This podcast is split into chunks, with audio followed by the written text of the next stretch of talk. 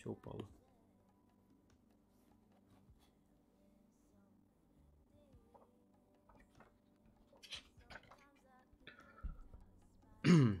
Наше представление о великанах основано на европейском фольклоре.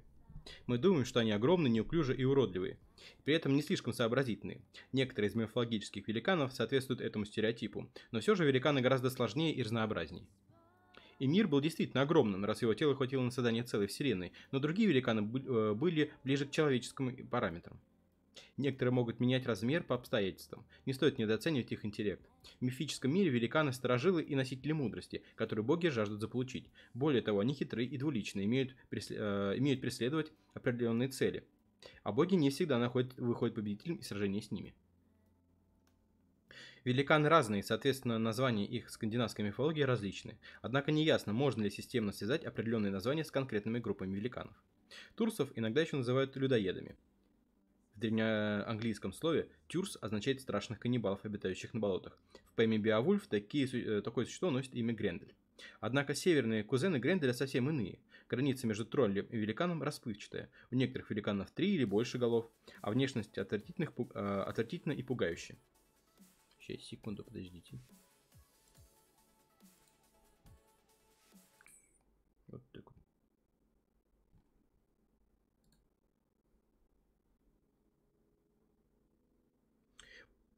Великанши зачастую уродливы, сексуально ненасытны и коварны. Они преследуют героев, и, бо... а, и боги, в том числе Тор, без колебаний готовы их убить. По хвальбе перед отцом Тор рассказывает о таких подвигах. На востоке я был, там истреблял я злобных жен турсов в горы бежавших. Когда бы, чтобы не сделал, разнося бы род их, в Мидгарде люди жили, жили смогли бы. На самом деле, при этом, а при этом Один ему парировал тем, что он сказал, а я их насиловал. Ну, точнее, не насиловал, а любил их, а не меня типа вот этого уровня, отвечал ему Один в этот момент. Не-не-не-не, великанши это не... Не, баскетболисты, они не великанши. Там, у них же не это, они же не покрыты этой, как он называется-то, иногда мхом. Я думаю, что баскетболисты не покрыты мхом. Значит, они не проходят, не проходят по критерию того, что они великанши. А я говорю, одного роста не хватает. Великанши может быть маленького роста. Стремление Тора ограничить популяцию великанов путем их истребления кажется важной миссией. В мифах его отсутствие часто объясняется тем, что он отправился в бой с ними. Ну, знаете, этот старый... Кто знает? Нет, еще, знаете, это старая фишка типа... Иисус обещал расправиться со всеми грешниками после второго пришествия, а Один и Тор э, э, обещали избавиться от великанов. Так вот, великанов я не вижу. Ну, вот так. Но великаны не всегда уродливые или злобные. Некоторые великанши, например, Скади, яростные, но способны найти место среди богов. Связь Скади с охотой и бегом на лыжах, вероятно, означает, что она ассоциировалась с крайним севером Норвегии и самыми, лопарями, которые жили охотой и рождением оленей. Инаковость Скади, как великанши, могла отражать инаковость самов. Их культура незаметно отличалась от норвежской, но между двумя народами велась торговля. Герд, дочь великанша Хумира, пленила сердце Фрейра своей красотой и великолепием. Молодой бог увидел ее издали и впал в уныние, и озадаченные родители, Ньорд и мачеха Ска Скади, послали одного из его спутников, Скипнера, наведаться причины тоски. Скипнир, имя которого означает «сияющий», и который, вероятно, воплощал один из элементов силы плодородия, подчинявшийся Фрейру, потребовал магический меч господина, без которого трудно было бы завоевать сердце красавицы по имени Фрейра. Герд встретила посланца вежливо, но не была особенно впечатлена предложением. Обещание подарить ей волшебное кольцо Драупнир и 11 яблок. Ну, это, конечно же, речь идет о молодильных яблоках Идун, также не помогло, как и угроза Скипнира вступить в сражение с отцом Герд. Только когда посланник пригрозил длинным и сложным проклятием, которое приводится в действие рунами, вырезанных на посохе из молодого дерева, и, обре... и обрекает на бесплодие, нимфоманию, нищету и страх, а в мужья сулит э, трехголового великана, Герд сдалась. В общем, вы поняли, если что, какой нужно использовать проклятие. Она согласилась назначить свидание с Фрейром через 9 ночей. И Скипнир, э, Скирнир э, поспешил домой с добрыми вестями. Но Фрейр встретил его жалобе, что посланник отсутствовал слишком долго, заставляя его ждать. Что так долго-то? Версию Снори придает истории больше романтики. Фрейр замечает Герд сидя на высоком троне Одина, Хлискельве и возникает впечатление, что его одержимость была наказанием за нарушение правил и попытку сесть на трон Верховного Бога. Герд без сомнения прекрасна, ее руки сияют, от них все, Все моря и воздух наполняются светом. Скирнир быстро отправляется в путь и вскоре возвращается с согласием дамы. В этой версии не упоминается ни ее отказ, ни угроза проклятия. История включена в видение Гюльве и объясняет, почему Фрейра не был меча. Рассказчик замечает, что было глупо обменивать символ мужественности и воинственности на расположение женщины. Это мнение сквозит в речах Локи, когда тот критикует богов в пикбранке Локи. Как будет Фрейр сражаться во время Рагнарёка, когда он отдал свой меч за дочь Хюмира. Из текста не ясно, согласился ли Герд выйти замуж за Фрейра и, подобно Скаде, поселиться среди межбогов, и драгоценный меч стал платой за ночь любви. В других источниках Герд называет женой Фрейра, и у них есть сын Фьюльнир. А, про родительских королей. Ньорт и Фрейр таким образом оба заключили союз с великаншами, а не богинями. И это может быть свидетельством их более низкого статуса по сравнению с асами. История о Фрейре и Герд а, последовательно интерпретировалась как миф о плодородии. Бога роста и плодовитости должен считаться с браком с землей. Имя Герты означает огражденное место или поле. И родственно корню Гард, в таких э, названиях как Мидгард и Асгард. Чтобы земля плодоносила, она должна оказаться в объятиях Бога и раскрыть его оплодотворяющему проникновению. Однако непонятно, почему Герд, как символ земли, должна сопротивляться оплодотворяющему лучу Скирниру. Или почему ее надо подчинить. Конфликт полов в этом мифе открывает и для других прочтений. Хотя великаны были тесно связаны с природой, хаосом, способ выражения ими своей инаковости обычно был другим. Так, а... сейчас, секунду. А, дайте я сейчас, я сейчас на все вопросы отвечу. От, с вопроса о Локи. Конфликт полов это миф. Э, так, во-первых, о Локи мы еще будем. Э, о Локи я расскажу дальше. Один своего сына убил. А чем? Какого сына убил? Один вроде никого не убивал. Ну, не, убивал, но... Так, вообще объясни, как Локи Тор оказались детьми Одина, я помладше Эдита это не понял. Так. А, а, у Локи мать Лауфея. Его отец э, великан. Лауфея забеременела, забеременела и перенесла Локи. Лауфея погибает сама, и после этого, ну, как бы, Один, как глава, как патриарх этого большого семейства, ну, этого большого, скажем так, дома асов, перенимает его как своего сына. А Тор прям его сын, прям вообще, буквально. Вот почему. Локи не великан, он полувеликан. А Лауфея ас. Осинья, точнее. Ну, он, ну как, ну как, ну, типа того, да, приемный. Опять же, понятие такого, как вот сейчас приемный сын, не было тогда. По сути, могли принять любого ребенка. Если, например, в традициях того времени а, менялись детьми, как заложниками, то сын, которого воспитывали как заложника, он принимался в семью полностью, и он оставался в этой семье, как правило. Или как у якутов, да. В этой роли они были включены и в мир богов, и, а не противопоставлены ему. Между владениями богов-великанов все время кто-то путешествовал. Боги, подобно скандинавским королям и крупным землевладельцам, пытались установить свою власть и подчинить соседей, приказывая великанам развлекать их на пирах и приносить различные дары.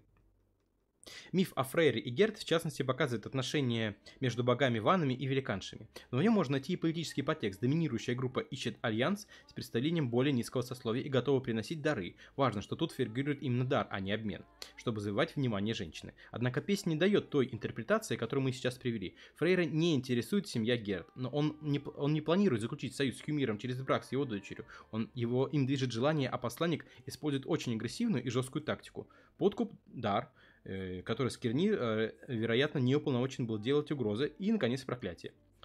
А, для меня эта история всегда была связана с политической эпохой патриархата.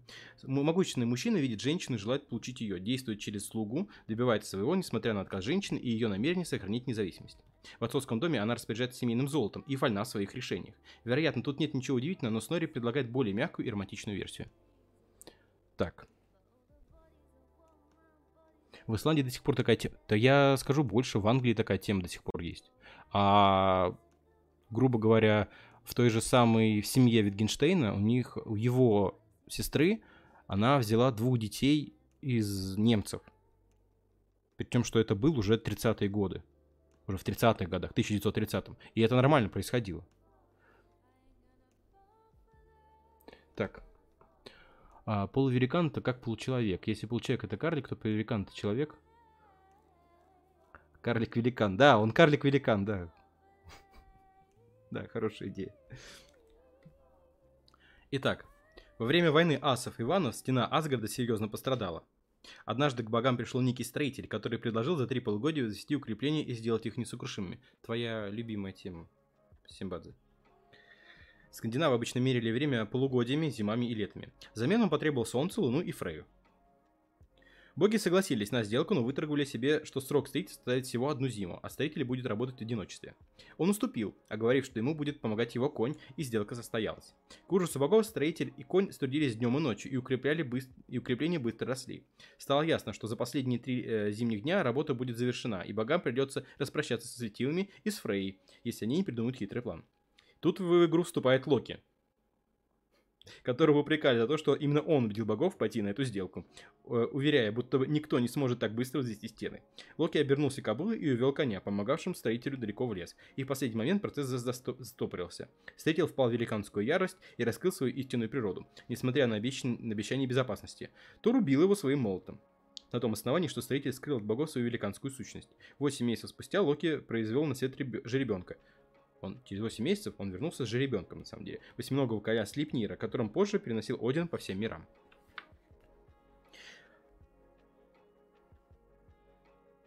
Как в изложении, в изложении Вагнера, скандинавские боги виновны в нарушении клятвы, данной строителю, которая гарантировала ему не только вознаграждение, но и безопасность до окончания работы.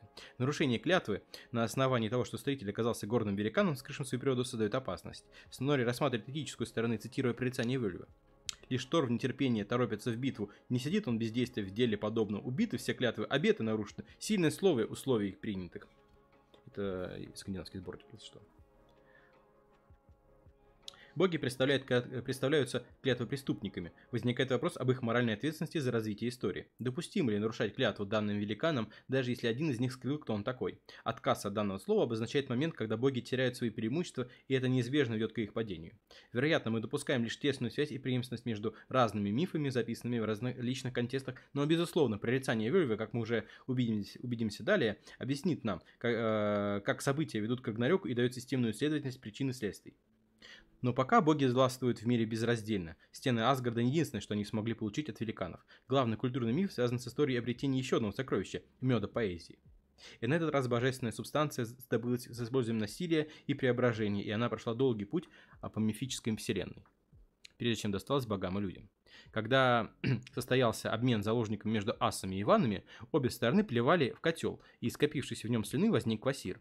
Он был мудрейшим существом и странствовал по миру, обучая мудрости, пока его не убили два злобных карлика. Они ферментировали кровь квасира, смешав ее с натуральным пчелиным медом, и создали поразительной силы хмельной мед – медовуху. Когда боги стали искать Квасира, хитроумные карлики заявили, что тот задохнулся от своей мудрости, поскольку никто не был, до... не был достаточно умен, чтобы задавать ему вопросы.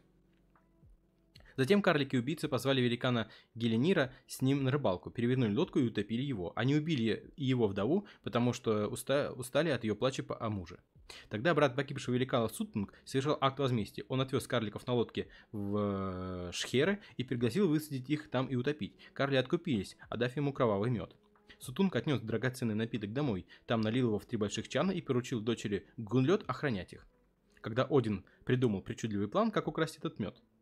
В чужом же облике он пришел в дом Бауги, еще одного брата Сутунга, где, работали, косили, где работники косили сено. Он заточил их серпы магическим оселком, и когда они захотели приобрести эту славную вещь, подбросил его в воздух. В попытках схватить камень работники отсекли друг другу головы наточенными серпами. Тогда Один предложил Бауге свои услуги, завершить их работу при условии, что хозяин поможет ему отхлебнуть, поможет ему отхлебнуть меда, который есть у его брата. Когда полевые работы были завершены, Бауги вместе с Одином пришел к Сутунгу, но тот отказал им в награде. Бауги рассердился и взялся помочь Одину, пробурить узкий проход сквозь гору Хнидберг, сокрушающие скалы, внутри которой стояли чаны с медом. А затем бог превратился в змею, прополз в отверстие, там он соблазнил Гунлет и провел с ней три ночи, после которых она позволила ему сделать три глотка драгоценного меда. Один осушил все три чана, каждый за один глоток, превратившись в орла и улетел. Сутанг узнал, что его ограбили, также обернулся орлом и пустился в погоню.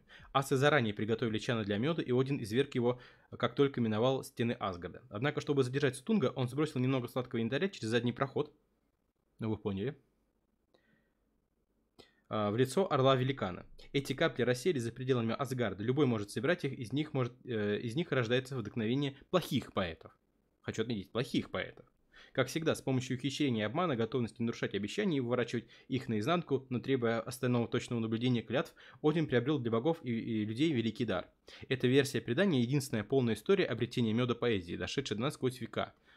Но во многих кюнингах, э, связанных с поэзией, каких, таких как напиток карликов, море Одрерира, Одрерир это один из членов Сутунга, или добыча Одина, делали, делали этот миф, э, ну, детали этого мифа подтверждаются.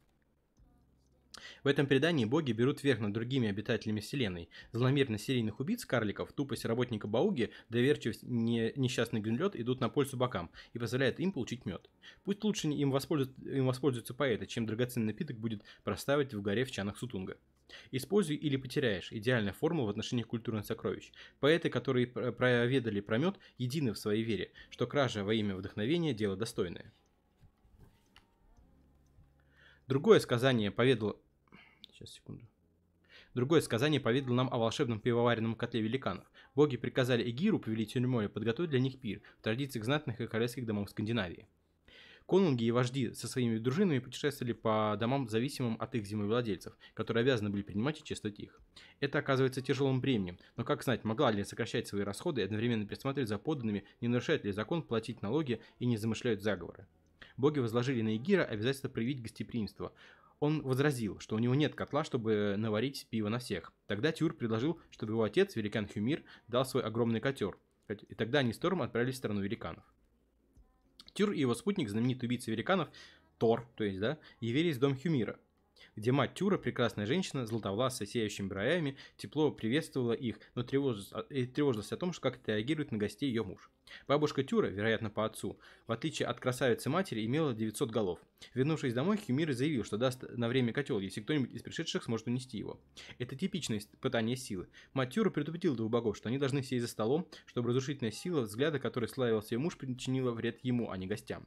Тор съел двух целых быков, а затем Хюмир позвал его на рыбалку. О ней пойдет речь потом, позднее. А, смотри, Симбадзе, откуда хорошие поэты вдохновение получили капели упавших с клюва? Во-первых, два варианта. Одни говорят, что капли, которые э, выпали с клюва, они э, вкусили их и стали хорошими поэтами. А те, которые получили из известного места, они стали плохими великанами, э, поэтами. Другая версия, что Один сам лично во время ночи, но это на самом деле очень такая греческая и ближе, наверное, больше христианский вариант, уже с приходом христианства, что Один сам приходит ночью и дает поэтам это самое, как его, вдохновение, за счет чего они как раз впадают в вот этот поэтический экстаз, так скажем. Вот.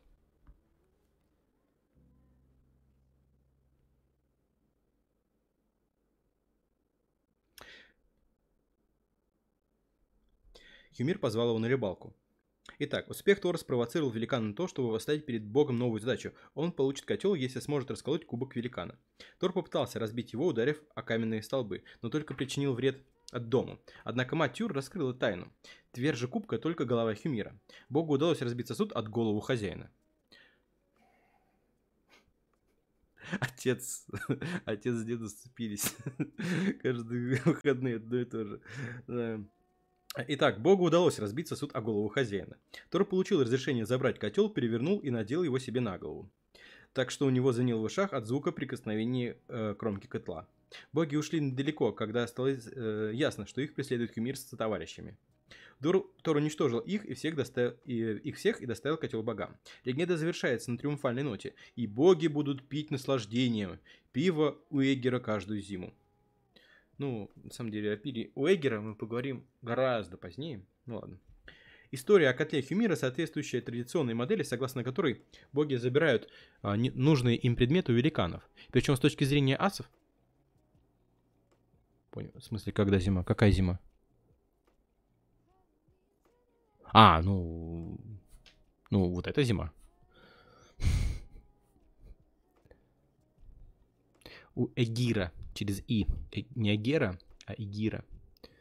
Скоро пить пиво. Ну, скорее, да, пиво, медовуху. Причем, как же еще сказал Один в своих э, речах, в своих наставлениях, э, объяснил, что пить можно только пиво, а высокий, ну, сильно, сильный алкоголь пить нельзя. Это как бы нехорошо. Потому что на утро должна быть светлая голова, а не хмельная. Итак, История о котле Хюмира соответствует традиционной модели, согласно которой боги забирают нужные им предметы у великанов. Причем с точки зрения асов, у них котел найдет себе лучшее применение, так что все в порядке. Огорчает то, Огорчает то, как великаны признают неизбежность происходящего. Кубок Хюмира разбивает о его голову. Котел отнят. Жена участвует в заговоре против него собственным сыном, а лучший друг сына – печальный знаменитый убийца великанов, который пришел в дом, чтобы отобрать или разрушить имущество хозяина. Как мать Тюра стала женой великана, неизвестно. Есть предположение, что когда-то в этой роли, э, истории роль, роль Тюра играл Локи. Тогда эта легенда еще одно совместное приключение Локи и Тора. И еще это подтверждение, что в жилах Локи текла кровь и асов, и великанов. Поразительно в этой поэме инистая при, природа Хюмира, воплощающая силу зимы. В его бороде позвякивают льдинки, когда он возвращается домой с охоты. Его взгляд разрушает все, что, на что упадет. Только настойчивость жены, напоминающей ему о законах гостеприимства, заставляет его следовать принятым нормам поведения. В отношении сына и его друга немного комичен ужас великана перед прожорливостью Тора, поглощающего запасы хозяев. Сам же Тор постоянно провоцирует хозяина. Законы гостеприимства ограничивают Бога, не давая ему убить Хумира в его доме. Но как только великан нарушает обещание отдать котел, если Бог сможет унести его, Тор э, чувствует себя вправе применить Мьёльнир. Он быстро уничтожает Хумира и китов лавы, то есть, это, то есть его спутников Вообще, на самом деле, очень много различных э, есть мифов про возвращение сокровищ. Итак, ну, мы уже знаем, как мастер-старитель был лишен шанса получить награду Солнца, Луны и Фрейю за мгновение, за мгновение до победы, хотя едва не погрузил мир богов и людей во мрак. И это не единственное столкновение богов и великанов. В борьбе за жизненные важные сокровища в другой ситуации великану Тьяце, отцу Скади, удалось пленить Локи. Три бога, Один, Локи и загадочный Хёнир, отправились в путешествие, убили быка и начали его готовить. Но мясо не варилось, и через некоторое время, озадаченные и голодные, они заметили, что на дубе, над которым сидит огромный котел, который Сидит огромный орел, который мешает им. Локи схватил большой шест и ударил орла. Тот улетел, но шест, державший его, бог словно приклеился к птице. Так, сейчас секунду, господа. Антракт.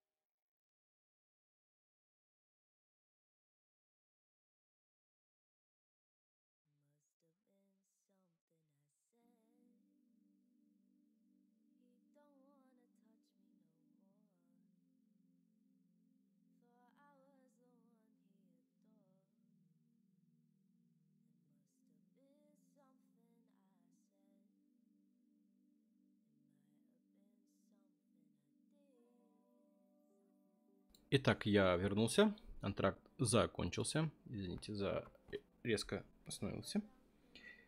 Итак, после того, как палка приклеилась, ну, шест длинный приклеился к этому орлу, орел унес Локи. Руки бога выворачивались из суставов, но едва удерж... он едва удерживал их в нормальном положении. Чтобы уцелеть, он согласился на требования орла. На самом деле этим орлом был великан Тьяци. Он выманит из Асгарда богиню Идун и отдаст ее великану. Локи сказал что Идун, что нашел несколько яблок в лесу, и они удивительно похожи на те, что охранит она. Он убедил богиню пойти на э, их и поискать, и сравнить их с настоящими. Вместе они покинули Асгард. В лесу Тьяци напал на них и унес Идун и яблоки, которые та взяла с собой. И снова Локи вовлек богов в беду, а потом стал придумывать, как исправить ситуацию. С потерей Идун боги не могли сохранять юность, ведь они лишились молодильных яблок. На совете боги объяснили, выяснили, что Идун в последний раз видели с Локи, и с его участием и в исчезновении показалось богам несомненно. Надев летучий плащ Фреи, сотканный из перьев, Локи отправился в чертоги Тьяцы, э, где воспользовался отсутствием хозяина и превратил Идун в орех и сбежал вместе с ней ее драгоценными яблоками. Когда Тьяца обнаружил пропажу богини, он бросился в догонку превратившись в орла. Асы насыпали множество опилок в окраинах Асгарда, и когда усталый Локи добрался до стены, он стремительно приземлился внутрь. А орел Тьяц не смог затормозить и угодил в груду опилок. Боги подожгли его, и перья орла схватило пламя. Тогда великан принял свой истинный облик, и боги убили его. Смерть Яца побудила Скади явиться в Асгард и потребовать Виры, компенсации за смерть отца, и впоследствии, как мы уже говорили в предыдущем, ну, на предыдущем стриме. Боги снова стали есть яблоки, и Идун вернули себе силу и молодость. Итак, вот такие вот дела. Ну, мы, конечно же, это еще не все. Сейчас я посмотрю, сколько здесь народу.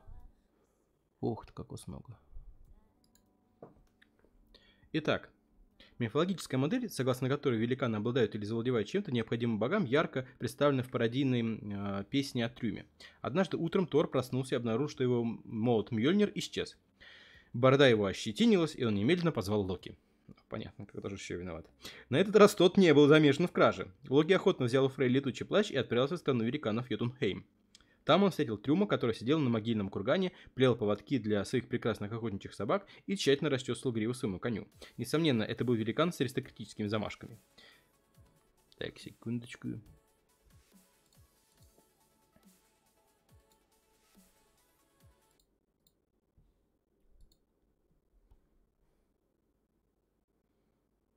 Трюм охотно признался, что похитил молот Тора, и заявил, что никто никогда не сможет его найти, а сам он вернет Мьёльнир лишь при условии, что Фрейя выйдет за него замуж. Ну, конечно, блин. Локи поспешил домой с новостями, и они вместе с Тором пошли к Фрейе. Не церемонясь, они сообщили богине, что ей придется надеть подвенечный наряд и отправиться на свадьбу Йотунхейм. Фрейя, Фрейя не слишком дружелюбно встретила это известие. Разгневалась Фрея, зафыркала так, что затряслись асов палаты. С нее сорвалось ожерелье бресингов. Меня бы распутный назвать пристало, коль к Тухеймум я поеду с тобою. Со всеми спала, а с трюмом отказалась. Забавно то, что Фрей и в самом деле была одержима мужчинами и любовными связями, но даже она считала недопустимым выйти замуж за великана. И что же делать? Боги собрались на совет, и Химдаль выступил с удивительной идеей – переодеть женщины Тора и послать под видом Фрей и его. Тор яростно возражал, но Логи заметил, что если не вернуть молот в ближайшее время, то великаны пойдут войной на Асгард. Так что Тору пришлось облачиться в женское одеяние, головной убор и фату невесты, а на пояс повесить связку ключей символ женской власти в доме, который позвякивал при ходьбе. Фрей дала ему на время свое про... прославленное ожерелье Брейсингамен, завершающий штрих, подтверждающий ее личность. Луки тоже надел женское платье и принял облик женщины, чтобы сопровождать Тора на колеснице, в которой запрягли двух козлов. Так, нужен профессиональный обзор. А что там? Сейчас, мы секундочку. Ой, бля. Ладно, сейчас попозже, попозже, попозже включу. Я знаю это видео. Тем временем в стране великанов Трюм с нетерпением ждал невесту, приказав готовить свадебный пир и готовить демонстрировать свое богатство. Давайте сейчас тогда да, да, я закончу э, с врагами. Сколько нам тут еще? Ой, нам тут чуть-чуть совсем осталось. И после этого перейдем к тому видео. Ладно. Коровы тут ходят Коровы тут ходят золото, э, золоторогие. Черных быков немало у турцев. Доволь сокровищ, доволь, доволь каменев. Только мне Фреи одной не хватило. Разряженная, покрытая вуалью Фрея сидела на перу, не открывая лица. Только это был Тор. И удивил жениха тем, что описывал огромные порции еды. Быка, восемь лос лососей, и лакомство съел, что для жен припасли, и три бочки меду. Локи, играя роль подружки невесты, торопливо пояснил, что госпожа не ела 8 дней и ночей. Так безумно спешила она к страну великанов. Трюм хотел поцеловать невесту, но как тогда приблизилась, его поразили встревоженные, сверкающие огнем глаза дамы, такие, знаете, налившиеся красным, кра- красные такие глаза. Сообразительный Локи объяснил это тем, что госпожа не спала в предвкушении свадьбы. Сестра э, великана потребовала от невесты подарки, и тут наконец принесли молот Тора, признанный осветить брак. Вероятно, это было своеобразное отражение традиционного ритуала. Коснувшись молота, Тор схватил его, Первым делом э, сокрушил настырную заловку, затем перебил остальных, и они с Локи быстро ретировались. И Асгард э, снова был в безопасности, а молот вернулся к законному владельцу. Вероятно, это довольно позднее сказание, поэтому э, отношение к богам не очень серьезное. И Тор, и Фрей демонстрируют мало достоинства в их поступках. Тор шарит в темноте в поисках молота, потом начинает воплями призывать Локи. Фрейя фыркает, и ее внушительный зад упоминается как одно из главных украшений богини в глазах противоположного пола. Между делом припоминает и цену, уплаченную ее карликом за ожерелье. Амбиции Трюма отражают его восприятие себя как влиятельной и важной персоны. Для полноты богатств и статусных, статусных сокровищ ему не хватает лишь богини красоты и сексуальности в жены красоты и сексуальности в жены. Да, да, так. Комедия это весьма маскулинная, особенно в сцене переодевания богов в женские одежды. И возмущение Тора и готовность Локи указывают на разные аспекты их гендерной идентификации, в том числе и двойственности природы Локи, насильный обществен, общ, э, общественный табу в отношении смены одежды и других трансгендерных проявлений, которые, помимо прочего, про, э, прочно ассоциированы с магическими ритуалями Сейда. Один в этом смысле менее чувствительный, как мы видим далее. Он не возражал против того, чтобы его иногда предпринимали за женщину, если того требовало обстоятельства. На самом деле это потом сыграет в перебранке Локи, когда Локи будет постоянно указывать на то, что э, Тор переодевался в женские одеяния, и Один переодевался в женские одеяния, и вот это вот все. Итак, замысловатый рассказ о деяниях Тора в его отношениях с великанами на наиболее прост, э, пространной форме зафиксирован у Снори. В один прекрасный день, мы продолжаем, Тор и Локи строят блоки, да, Тор и Локи вместе отправляются в путь на колеснице Тора, запряженной двумя козлами. По дороге Тор обзаводится парой слуг. И тем же вечером компания оказывается в лесу. Впереди они замечают сооружение, вполне подходящее для ночлега, но совершенно пустое. В середине ночи случается землетрясение, и встревоженная группа перебирается из большого переднего зала в дальние помещения, поуже и пониже, где меньше трясет. На следующий день они заходят наружу и видят огромного великана, которого громко храпит, по соседству сотрясает окрестности. Тор хочет стукнуть его молотком, но великан просыпается. Он узнает бога, приветствует его по имени и спрашивает, зачем с него стянули рукавицу. Изумленные путешественники понимают, что сооружение, в котором они переночевали, есть рукавица великана, а дальняя узкая комната ее палец. Великан называет себя скюми... э, скюмиром и предлагает идти дальше вместе. Всю провизию богов складывают в его торбу, и великан берется нести груз. А вечером на стоянке он, на... он мгновенно засыпает, а голодные путники не могут открыть торбу и достать оттуда еду. Раздраженный Тор бьет великана молота Мьёльдером по голове. Но тот лишь открывает глаза, бормочет что-то про упавший дубовый лист, спрашивает, поели они или нет, и снова засыпает, не дожидаясь ответа. Униженный бог отступает. Но ночью голод заставляет его предпринять вторую попытку разбить великана удара молота. На этот раз Скюмир говорит про упавший желудь, и третья попытка оказывается опять безуспешной. Это live-камера? Где? А, да, это live-камера, да, это... Сейчас скажу, как называется, сейчас, дай вспомню. Гейрангерфьорд. Гейрангер. Ну, это, ну да, это пересказ младше это, я просто, ну, а, а, а по сути, что у нас еще есть из источников, да? На следующий день Скрюмир и компания расходятся в разные стороны. И вскоре боги со слугой мальчиком, девочка осталась ухаживать за козлом со сломанной ногой, прибывают в чертоги великанов, называемые Утгард. Их хозяин, тоже Локи, носит имя, указывающее на владение Утгарда Локи. Скюмир э, ранее советовал новым друзьям не шутить с тамошними великанами, потому что они очень суровы и могущественны.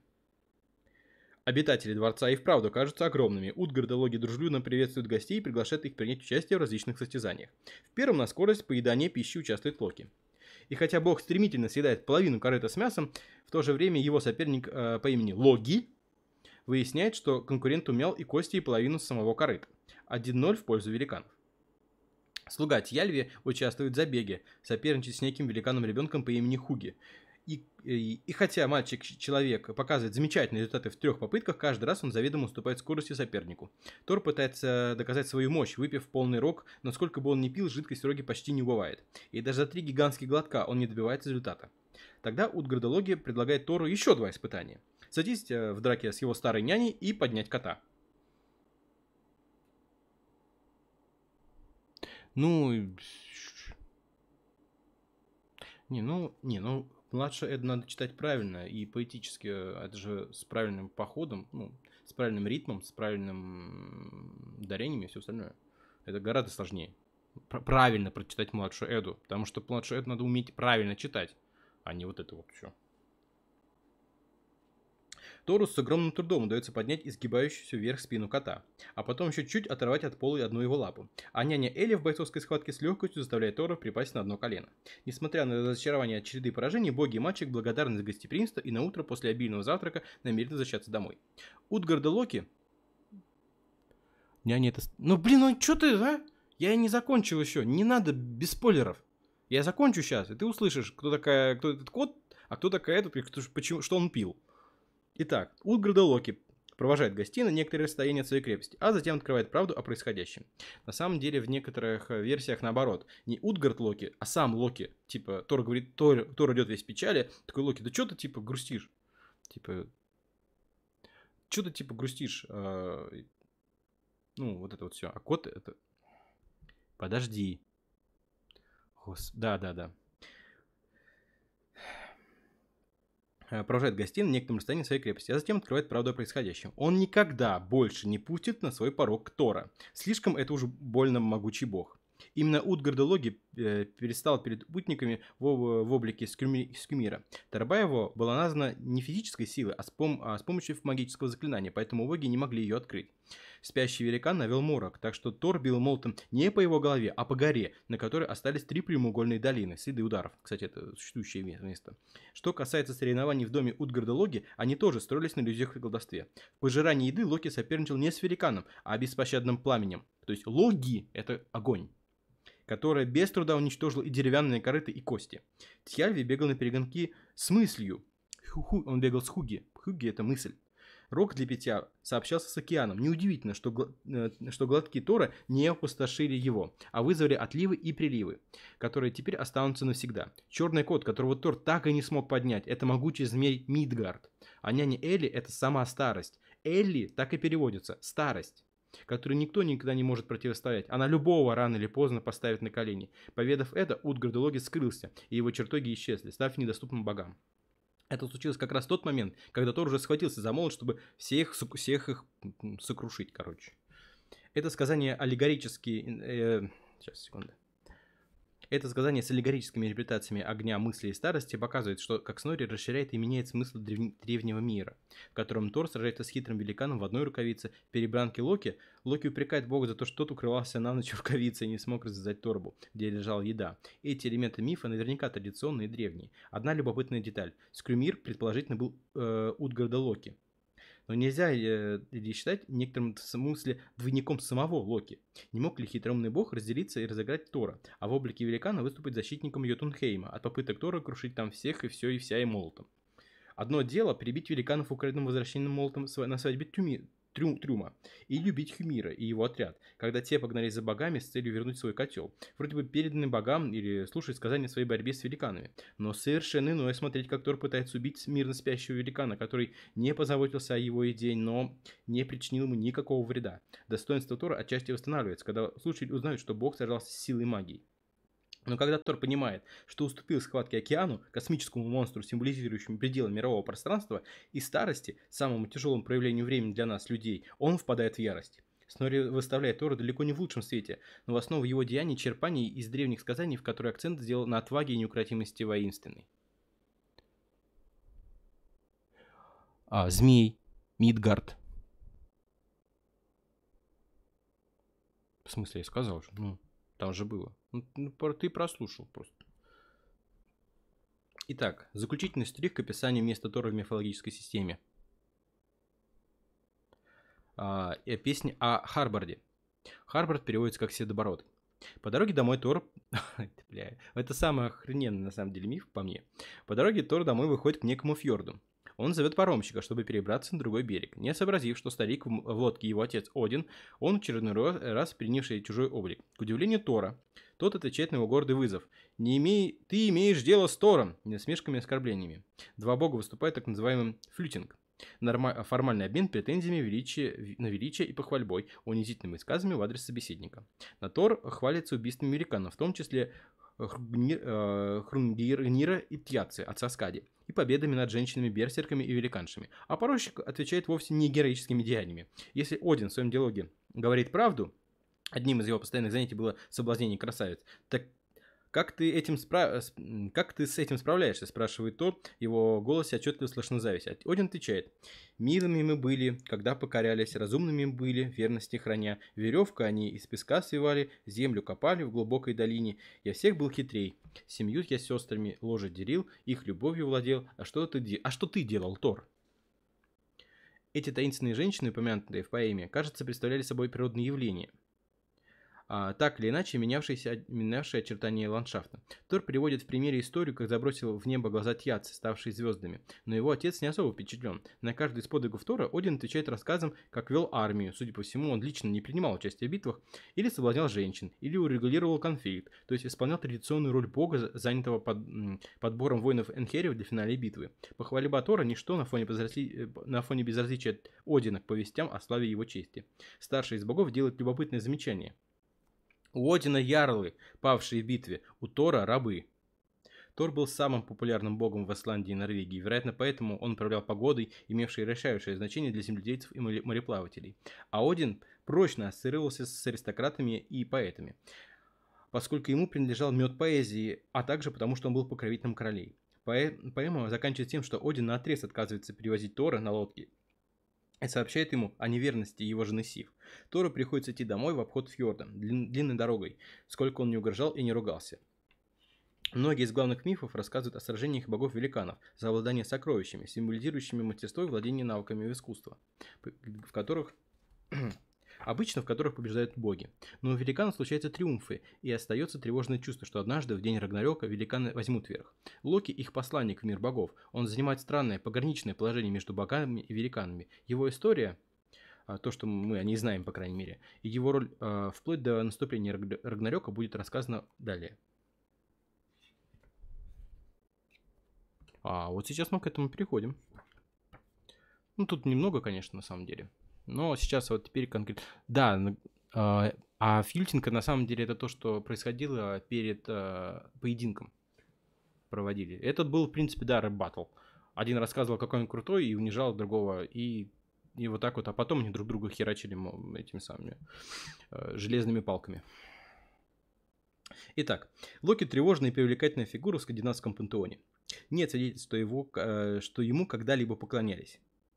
Хитрецы считали, что э, считали своим покровителем Одина, если что, на секунду. И его именем не называли хутора, горы или другие топографические объекты. Его звали сыном Лаувеи и Фарбаути, богини и, вероятно, великана. Если его отцом был великан, это объясняет и его неопределенную природу. Подобные связи обычно были запрещены. И двойственность. Боги считают, считаются с Локи, он названный брат Одина. И несмотря на многочисленные нарушения клятв, Один никогда не нарушал эту связь. То есть, ну, не просто это, а он даже брат, скорее. Локи очень рано появляется в истории асов, помогает им мнуть э, мастера-строителя при возведении стен Асгарда, путешествует вместе с Одином Хюниром, и чтобы увидеть, что творится в мире. Как мы уже видели, его импульсивное поведение в одном из таких странствий привело к необходимости передать Идун и выдать ее Тиации. Как мы видели до этого. А также в следующем, как раз, в следующем стриме мы как раз поговорим, что привело к тому, что Локи просто бросил камень. Двойственная природа Локи включает в себя его способность преображаться и менять облик, и даже пол. От э, Свадильфари, конец мастера-строителя, Локи рождает ребенка Слейпнира, лучшего из скакунов вселенной. В загадочной песне о Хюндле говорится, найдя на костре полусгоревшее женщины сердце, съел его Локи. Как Лофт зачал, так Лофт зачал от э, женщины злой, отсюда пошли все ведьмы на свете. Лофт это одно из имен Локи. Здесь он как правитель великан, э, зачав от съеденного женского сердца. Песня о Хюндле из числа немного сохранившихся поэм о Фрейе, она отправляется в путешествие верхом, очевидно, на золотом вепре своего брата, чтобы посетить великаншу Хюндлу. Ее имя означает «собачка», и задать ей вопросы о происхождении родственных связях богов. На самом деле, вепрь не настоящий, это обращенный богине животное ее почитатель, ну, скорее всего, возлюбленный. Атар, которому необходимо узнать свою родословную, чтобы потребовать наследство. Кстати, вот то, что женщина обращает мужчину вепря и не скачут, Булгаков это не придумал, это он взял. Хюндла не может помогать Фрейе и даже наносит ей несколько словесных оскорблений, но в итоге соглашается добыть информацию об Атаре. Упоминает она и о беременности Локи, и происхождении женской линии великанш. Поэма заканчивается проклятиями Хюндлы и триумфальным заявлением Фрейи, что теперь у нее достаточно информации, чтобы помочь Атару выиграть спор о наследстве с неким Ангангюр, Ангатюром. У Локи было э, два сына от жены Сюгун. Одного назвали Вали, то же самое имя носил сын Один, рожденный после смерти Бальдера и отомстивший за него. Другого Нари или Нарви. Об их судьбе мы поговорим потом. Вне брака Локи стал отцом трех детей, рожденных великаншей Ангбродой. Это Фолкфенрир, Змей Мидгард и Хель, богиня смерти. Их чудовищная природа встревожила богов. Змея выбросили в океан, где он разлегся вокруг земли, кусая свой хвост. Хель, у которой половина лица и тело синее, как у трупа, а другая живая получила во владение Нильфхейм, туманный пир. Туда отправляются все, кто умер не героической смертью. Женщины, дети и все не погибшие в бою. На самом деле, не все женщины, не все дети, а, ну, там сложно. Суть в том, то, что Хель – это баб Баба Яга. Баба Яга – костяная нога, или синяя нога, да? То есть это указывает на нее и то, что она, почему она ест детей, что типа мертвые дети отправляются к ней. Итак, волк, волк Фенрир остался в Асгарде, но вскоре стал есть слишком много, и боги решили сковать его. Они не могли найти достаточно крепкую цепь, и после двух неудачных попыток, которые позабавили Фенрира, заключили договор с карликами, и те создали магическую цепь. Ее сковали из шести невозможных вещей. непонятно на самом деле, невозможных, или они все эти вещи потратили на это, и поэтому этих вещей не существует. Вещей не существует. Итак, звука кошачьих шагов, женской бороды, корней горы, дыхание рыбы, медвежьих жил и птичьей слюны. Цепь вышла мягкой и легкой, и гладкой. Фенрир э, заподозрил подвох в этой невинной на вид ленте и потребовал гарантии, что боги развяжут его, если он не сможет ее разорвать. И пока другие асы колебались, Тюр вложил правую руку в пасть волка. Фенрир опутали новой цепью, и она затвердела, как железо. Зверь не смог с ней справиться. Снори рассказывает, все засмеялись, кроме Тюра. Он потерял руку. Фенрира заточили в пещере и воткнули меч ему в пасть, чтобы он не смог свести челюсти. Слюна обильно текла из его пасти, образуя реки в другом мире. И так он ждет до конца времен наступления Рагнарёка. В следующей главе, э, потом, э, в следующем стриме, точнее, мы обратимся к судьбам героев скандинавских легенд. О них речь идет в греческой поэзии, собранной во второй части Королевского кодекса. Это Вюрсунг, его сын Сигбунд и его потомки достойны обитатели Волгалы. Итак, все.